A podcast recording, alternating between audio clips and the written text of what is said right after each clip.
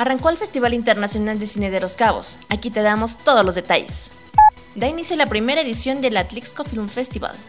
Ya puedes disfrutar de la 68 edición de la muestra de la Cineteca. Y no te pierdas las recomendaciones para este film de semana.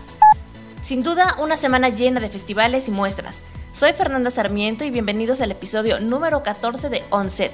Saludo con gran cariño mi tocayo Fer Aguilar. Bienvenido como siempre, Fer. Un abrazo a la distancia. ¿Cómo estás? ¿Qué nos vas a traer en esta ocasión? Fer, también un fuerte abrazo a la distancia. El día de hoy venimos con recomendaciones más que nada de series, porque es lo que está brillando ahora en las plataformas. No hay nada en el cine, así que pues bueno, tenemos que conformarnos con el par de estrenos que voy a dejar por ahí, pero verás que les van a encantar a nuestra audiencia. Excelente. Y bueno, pues antes de dar claquetazo a esta función, te recuerdo que puedes seguirnos a través de nuestras redes sociales. A mí me encuentras en Twitter como arroba fsarmiento y a mí como arroba juanfer-ag y en Instagram como onset-podcast. Ahí podrás seguir estando informado o informada de todo lo relacionado con el mundo del cine. No olvides seguirnos y escucharnos a través de Himalaya y también por Spotify. Y bueno, espero que estén listos, porque aquí comenzamos.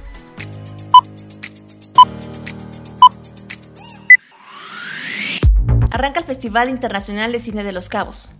El festival se celebra anualmente en el mes de noviembre en la ciudad de Los Cabos, Baja California Sur. Su primera edición tuvo lugar en 2012 con el lema Ven a ver lo que están haciendo los vecinos.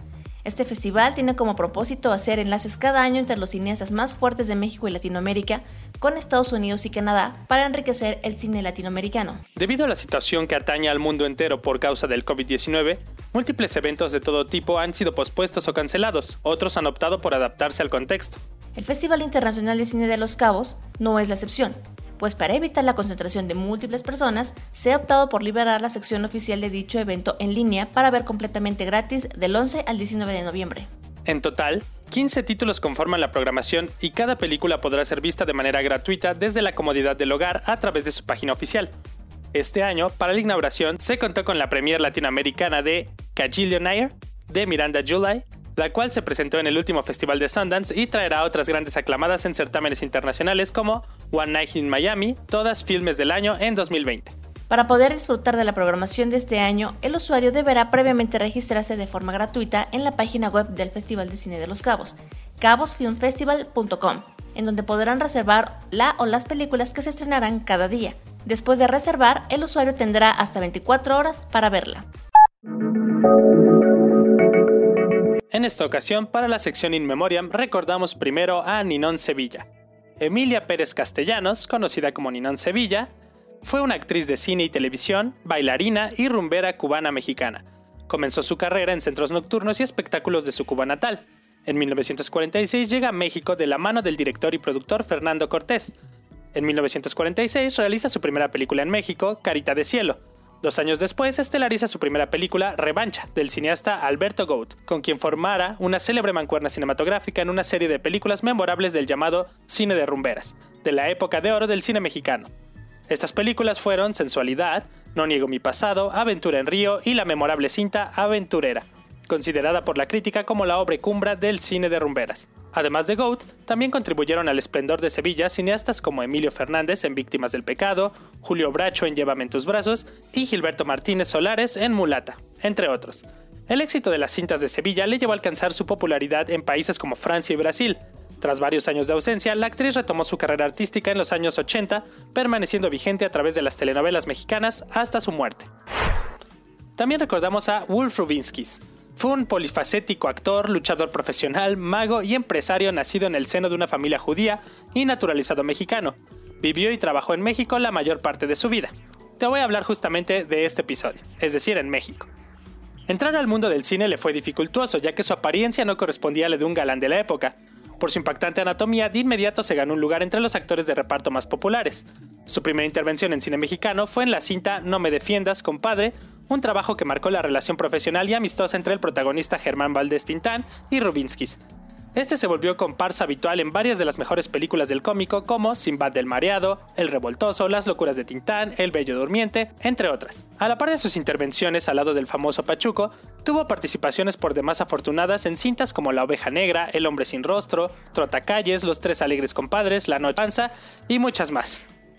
Mención aparte merecen sus excelentes caracterizaciones en películas como La Bestia Magnífica, junto a Miroslava Stern y Crocs Alvarado, cinta que inauguraría el género de luchadores muy famoso en años posteriores. Pepe el Toro, junto a Pedro Infante, y en la que filman la mejor escena de boxeo hecha hasta entonces. Muchos críticos elogiaron este trabajo y se dijo que, sin un adversario como Wolf Rufinskis, Infante difícilmente hubiera alcanzado las alturas de heroísmo que tuvo. La vida no vale nada en el 54, otra vez con Infante, quien ganó el Ariel por esta película. Ladrón de cadáveres con Columba Domínguez, cinta que se ha vuelto de culto y es considerada la mejor película del cine de luchadores. En 1960, Wolf alcanzó su momento de mayor popularidad al aceptar la oferta del director Federico Curiel para protagonizar una serie de películas de ciencia ficción de bajo presupuesto basadas en un personaje que él había creado, Neutron. Con este personaje filma cinco películas que fueron un éxito entre 1960 y 1965. Después de Neutron, Rubinsky hizo algunas participaciones más con Cantinflas y El Santo. Se despidió del cine tres años antes de morir. Sus últimas participaciones fueron Juego Limpio en el 95, por la que recibió nominación al Ariel, y La Mujer de los Dos en 1996.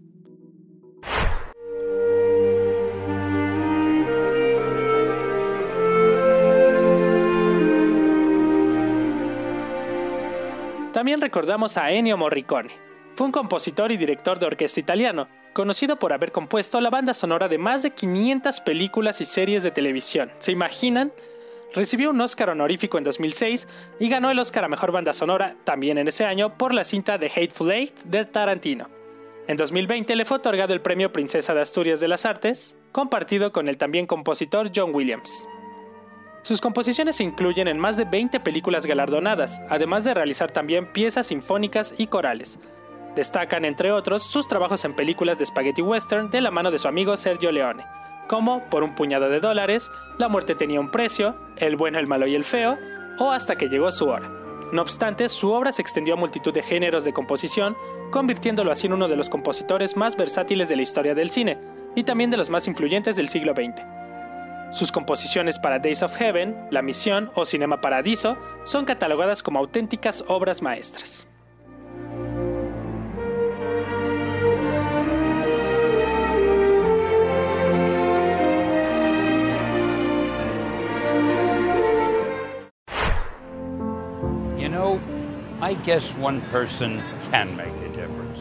Por último, también recordamos a Stanley Martin Lieber, mejor conocido como Stan Lee.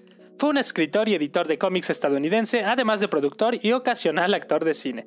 Es principalmente conocido por haber creado personajes icónicos del mundo del cómic, claro, ahora del cine, tales como Spider-Man, X-Men, Los Cuatro Fantásticos, Hulk, Iron Man, Thor, Daredevil, Doctor Strange, Black Panther, Hombre Hormiga, Bruja Escarlata, entre muchos otros superhéroes. La lista es prácticamente interminable. Casi siempre acompañado de los dibujantes Steve Ditko y Jack Kirby, el trabajo de Stan Lee fue fundamental para expandir Marvel Comics, llevándola de una pequeña casa publicitaria a una gran corporación multimedia con incursiones en cine, videojuegos y muchos campos más. Todavía hoy, los cómics de Marvel se distinguen por indicar Stan Lee presenta en los rótulos de presentación. También tuvo un programa de televisión en History Channel en donde buscaba superhumanos reales y tuvo, como ya lo dije, ocasiones actorales en las que apareció en las cintas de Marvel Studios. La 68 Muestra Internacional de Cine llega a la Cineteca.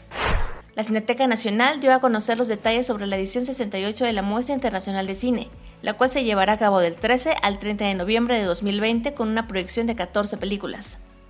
Aunque inicialmente la muestra estaba armada para presentarse en abril, pero tuvo que retrasarse debido a la pandemia, no hubo necesidad de hacer ningún cambio, la mantuvimos tal y como estaba, afirmó Nelson Carro, director de difusión y programación de la muestra. La primera edición de esta muestra se remota a 1971 desde entonces no ha dejado de presentarse año tras año y este 2020, pese a la pandemia, no será la excepción. Aunque se permitirá únicamente el acceso al 30% de capacidad en las salas de la Cineteca, se espera tener el mismo éxito que en años anteriores. Las películas se exhibirán durante seis días con dos funciones por día, para tener un total de 12 funciones por cada filme como todos los años. Sin embargo, el circuito Cineteca que en años anteriores proyectaba las películas participantes de la muestra internacional por todo el país, no podrá ser parte del proyecto debido a que la mayoría de los espacios son universitarios, museos y centros culturales, que aún se encuentran cerrados por la contingencia. A pesar de eso, las sedes del circuito en la Ciudad de México y área metropolitana, como Cinemex, Cinépolis, la Casa del Cine y Cinemanía Loreto, sí estarán abiertas a proyecciones manteniendo todas las medidas sanitarias necesarias para resguardar la salud de los visitantes del 20 de noviembre al 15 de diciembre. Las películas que participarán en esta muestra son Al final bailamos de Suecia, Bimpul, una gran mujer de Rusia, Buñuel en el laberinto de las tortugas de España, Cicatrices de Serbia, Divino Amor de Brasil, Gloria Mundi de Francia, Hasta siempre hijo mío de China, Juana de Arco de Francia, La audición de Alemania, La portuguesa de Portugal, Lazos de familia del Reino Unido, Pastor o impostor de Polonia, Pirañas, los niños de la camorra de Italia, Vivir su vida de Francia. Ante la nula participación de películas mexicanas este año, Alejandro Pelayo, director general de la Cineteca Nacional, comentó que se debe a las fechas de estreno de dichas películas. A veces las películas mexicanas que pueden participar en la muestra se estrenan antes, comentó. Arranca la primera edición del Atlixco Film Festival en Puebla. Para continuar la reactivación de la economía y actividades culturales del pueblo mágico de Atlixco, Puebla, hasta el 15 de noviembre será el escenario principal de la primera edición de este festival. Evento organizado por el municipio con el apoyo de la Cámara Nacional de la Industria Cinematográfica, Canacine, en su sede en Puebla, a través de su presidente en ese estado, Arturo Tai. Durante este fin de semana se estarán llevando a cabo varias exhibiciones cinematográficas 100% nacionales, tanto de largo como de cortometrajes, estos últimos realizados en su mayoría por jóvenes talentos atlixquenses, todos deseosos de dar a conocer sus trabajos, reforzando la cercanía que esta entidad tiene con el séptimo arte y sus orígenes en el país. El cine, como industria de filmación, surgió en Atlixco en los primeros años del siglo XX, entre 1906 y 1916. Fue aquí donde dieron inicio los primeros trabajos del cine mexicano como industria, ya con historias y producciones predeterminadas. Así lo explicó Arturo Tai. Atlixco Film Festival se estará desarrollando en diversos puntos de este municipio, entre ellos la Plaza de Armas, en donde se estarán exhibiendo películas mexicanas de reciente realización y algunos clásicos. El productor y director explicó que para las proyecciones presenciales se utiliza una gran pantalla de cine móvil con una extensión de 20 metros de largo por 3 de alto, misma que está equipada con potentes bocinas y con sonido envolvente, lo que permite disfrutar de la magia del cine desde cualquier punto. En cuanto a los espacios públicos abiertos, mencionó que cuentan con un aforo reducido al 30%. Cabe mencionar que la realización de este festival se tenía planeado para los primeros meses de este año, pero a consecuencia de esta situación, que afectó al mundo entero, se aplazó hasta este momento, garantizando a todos los asistentes que se cuentan con todas las medidas de seguridad sanitarias pertinentes para que puedan disfrutar del evento sin ningún problema. Así que ya sabes, si te encuentras en Puebla o cerca de este estado, no te pierdas esta primera edición del Atlixco Film Festival. Todo listo para el Festival Internacional de Cine con medios alternativos. El FIGMA busca desde 2016, año de su creación, fomentar y difundir la creación de cine y proyectos audiovisuales de calidad realizados con nuevas narrativas digitales y nuevas tecnologías como smartphones, tabletas, drones, cámaras GoPro, cámaras DSRL, entre otras, así como técnicas creativas e innovadoras. El festival tiene como tema este año la sustentabilidad, pues considera que la tecnología aplicada al ecosistema humano de manera integral puede ayudar a llegar a un equilibrio económico, social y medioambiental. El FIGMA se realizará del 1 al 5 de diciembre del 2020 y será 100% online. Tiene 17 categorías entre las que destacan trabajos internacionales, largometraje, documental y de ficción, cortometraje, documental, ficción y animación experimental, cortometrajes de realidad virtual y 360. Y además producciones mexicanas. Todas son cortometraje, cortometraje documental, cortometraje de ficción, en este caso también el cortometraje de sustentabilidad.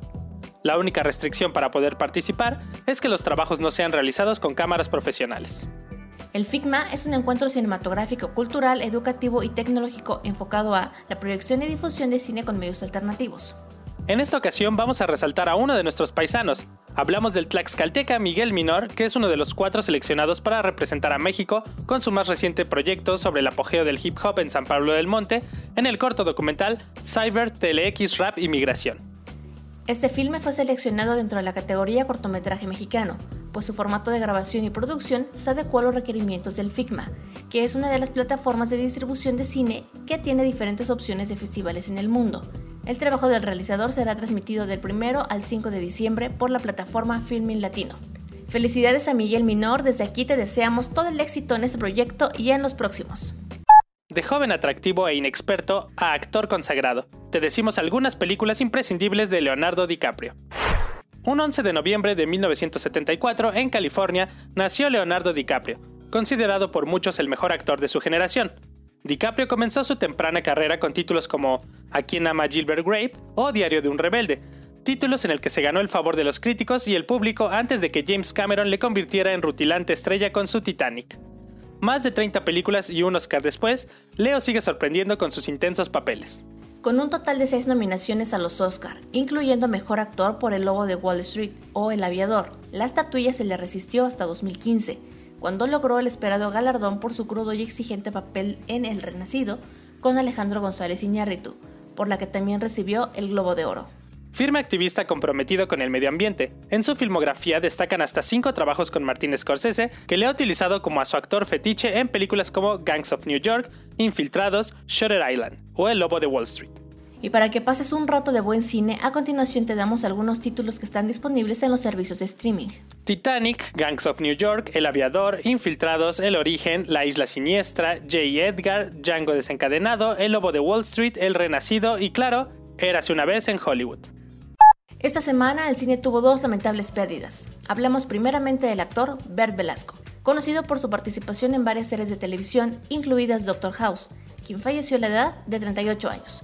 Su cuerpo fue encontrado en una habitación de hotel en el estado de Virginia, en Estados Unidos. Velasco se encontraba en cuarentena en el lugar donde se hospedaba mientras se preparaba para un nuevo personaje. De momento, las causas de su muerte aún no están claras. Los familiares esperan los resultados de la autopsia, aunque la policía ha declarado que en principio no se encontró evidencia de un crimen.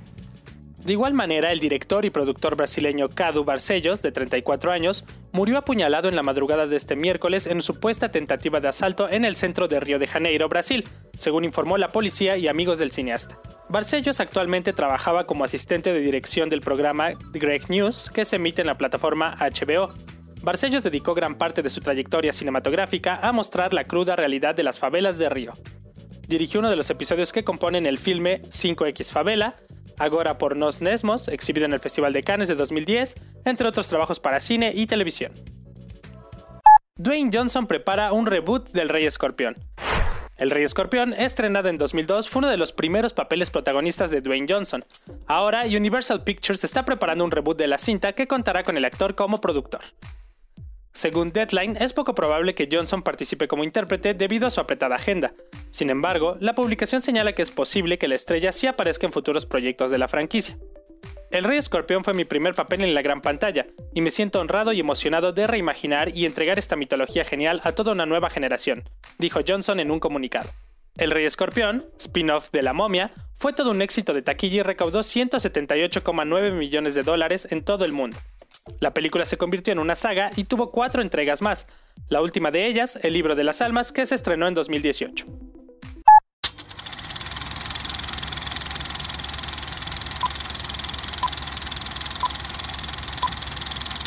Y bueno, Fer, ahora sí llegó la sección más esperada de este podcast, que vamos a poder disfrutar este fin de semana.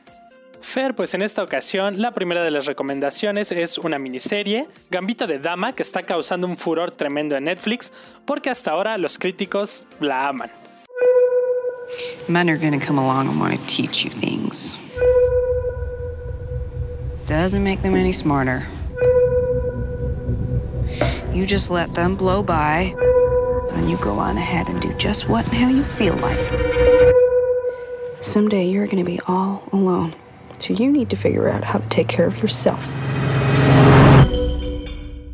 La miniserie protagonizada por la argentina Anja Taylor Joy se ha convertido en el gran éxito de la plataforma de streaming, que además ofrece la posibilidad de apreciar su vestuario en un museo online. La serie del momento en la plataforma de streaming ya es un éxito global y se encuentra en el primer lugar de las más vistas en la Argentina y también de las primeras en toda Latinoamérica drama de época ambientado en los años 60 y basado en la novela de Walter Tevis de 1983 del mismo nombre.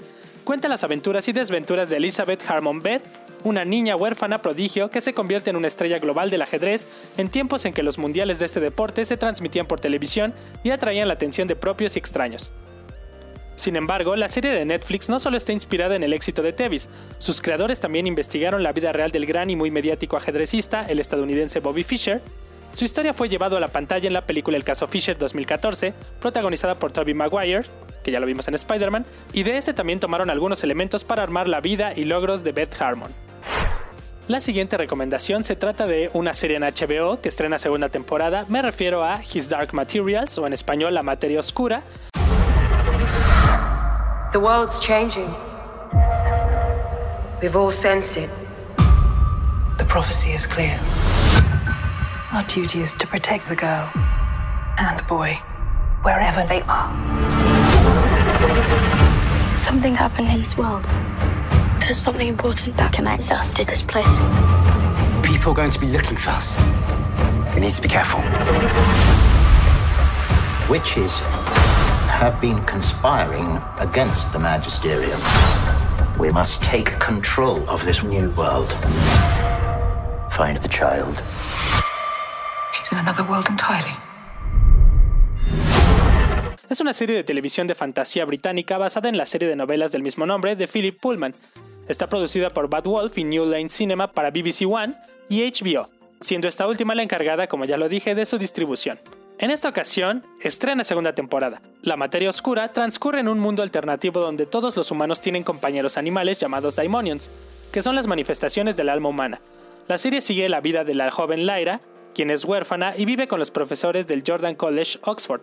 Al igual que en la novela de Pullman, Lyra descubre un peligro secreto que involucra a Lord Asriel y Marisa Coutler en su búsqueda de su amigo desaparecido, Roger. Lyra también descubre una serie de secuestros y su vínculo con la misteriosa sustancia llamada polvo.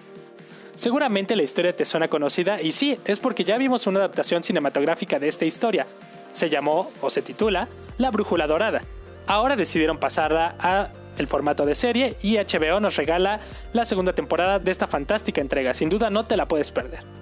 Por último, de la mano de Amazon, tenemos la película Buscando Justicia. Tell me everything that happened. The first time I visited Death Row, I wasn't expecting to meet somebody the same age as me. From a neighborhood just like ours. Could have been me, Mama. But what you're doing is gonna make a lot of people upset. But you always taught me to fight for the people who need the help most. Your life is still meaningful, and I'm gonna do everything possible to keep them from taking it. You don't know what you're into down here in Alabama when you're guilty from the moment you're born. God, Mr. McMillan. we're done here. Mr. McMillan, please. Una película que salió hace más o menos un año, un tanto desapercibida, pero que no es mala.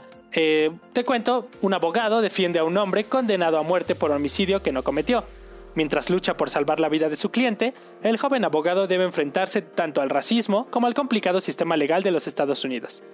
En el rol de protagonista tenemos a Michael B. Jordan, que recientemente lo vimos en la serie de películas que te recomendé, y bueno, si las viste, claro, de Creed, El legado.